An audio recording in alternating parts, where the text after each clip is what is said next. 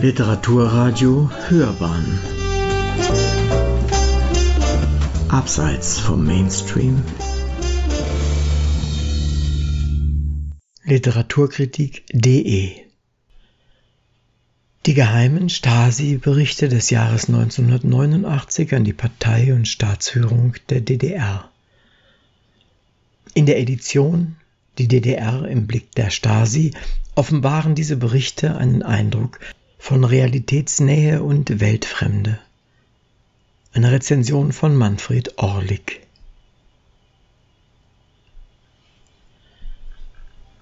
Die zentrale Auswertungs- und Informationsgruppe ZIG war das Funktionalorgan des Ministers für Staatssicherheit und somit die wichtigste Schaltstelle im Ministerium für Staatssicherheit MFS, in der nahezu alle komplexen Stabsfunktionen konzentriert waren.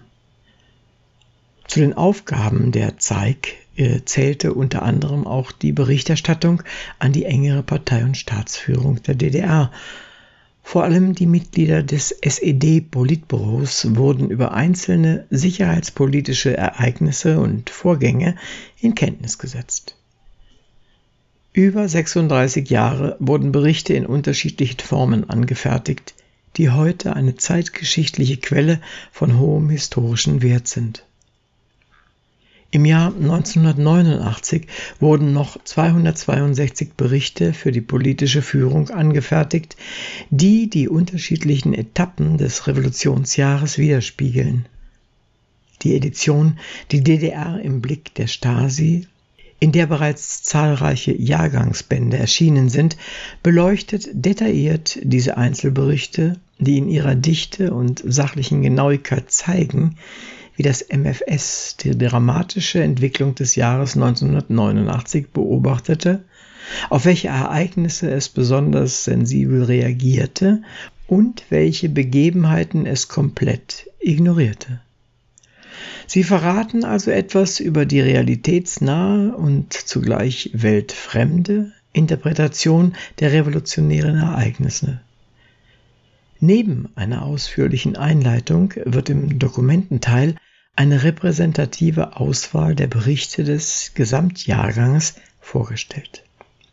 Trotz der Unzufriedenheit vieler DDR-Bürger startete das letzte Jahr der SED-Diktatur noch verhältnismäßig ruhig.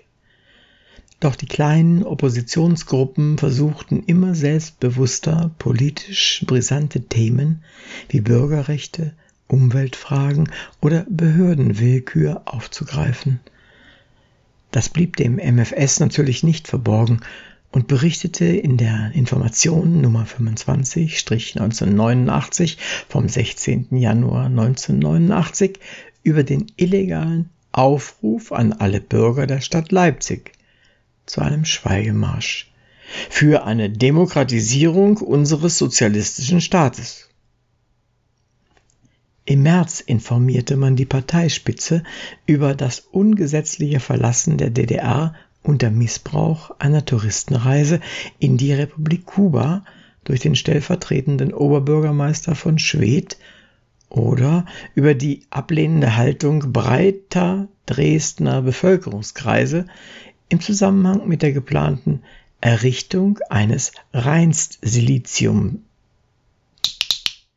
Errichtung eines reinst Siliziumwerkes. Die Protagonisten und die Ereignisse werden dabei im typischen Stasi die Protagonisten und die Ereignisse werden dabei im typischen Stasi-Jargon beschrieben. Im Zusammenhang mit den bevorstehenden Kommunalwahlen im Mai 1989 war die Stasi-Überwachung besonders intensiv und zeichnete minutiös die Stimmungslage in der Bevölkerung nach. Außerdem wurde ausführlich über Aktivitäten feindlicher negativer Kräfte berichtet.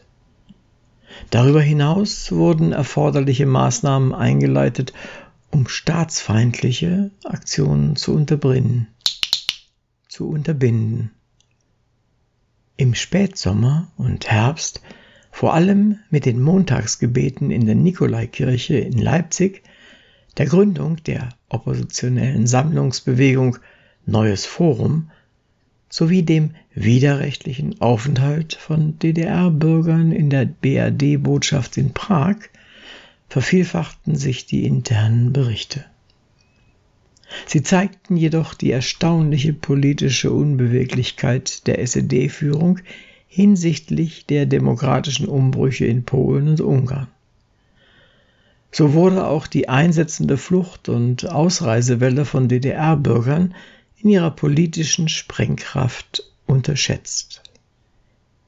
Die Massenflucht stärkte dagegen die neu formierte Opposition erheblich, war sie doch der Beweis für ihre Reformforderungen. Die Grenzöffnung am 9. November wurde dagegen mit keinem einzigen Wort protokolliert. Die Historikerin und Herausgeberin Daniela Münkel rätselt selbst über diese erstaunliche Lücke in den ansonsten gewohnt pedantisch geführten Stasi-Berichten des Jahres 1989. Die Stasi war in diesen Tagen vielmehr mit ihrer eigenen Existenzsicherung beschäftigt.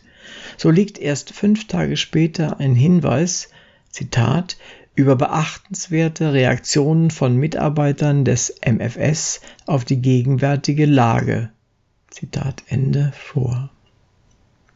Hier brachten die Mitarbeiter ihre Bereitschaft zum Ausdruck, die Wende aktiv zu unterstützen, verwiesen jedoch auf die anhaltenden Angriffe gegen das MFS. Die Information Nummer 5 die Information 519-89 vom 5. Dezember berichtet schließlich darüber, wie sich Bürgerbewegungen in mehreren Bezirken und Kreisen Zutritt zu Dienstobjekten des MFS verschafften. Im Wochentakt gab es Berichte zur Entwicklung der Einnahmen aus der Durchführung des verbindlichen Mindestumtausches, der eine wichtige Devisenbeschaffung war. Viele der geheimen MFS-Informationen, zum Beispiel über eine provokatorisch demonstrative Aktion von Antragstellern auf ständige Ausreise, über ein geplantes Treffen sogenannter Wehrdienst-Totalverweigerer zur Lageentwicklung in der Ungarischen Volksrepublik oder über sogenannte Aktivitäten feindlicher oppositioneller Personen unter Missbrauch kirchlicher Veranstaltungen und Einrichtungen lesen sich wie eine Chronik des letzten DDR-Jahres. Die Berichte lassen aber auch erahnen, warum der SED-Diktatur 1989 die Macht entglitt und am Ende die Mauer fiel.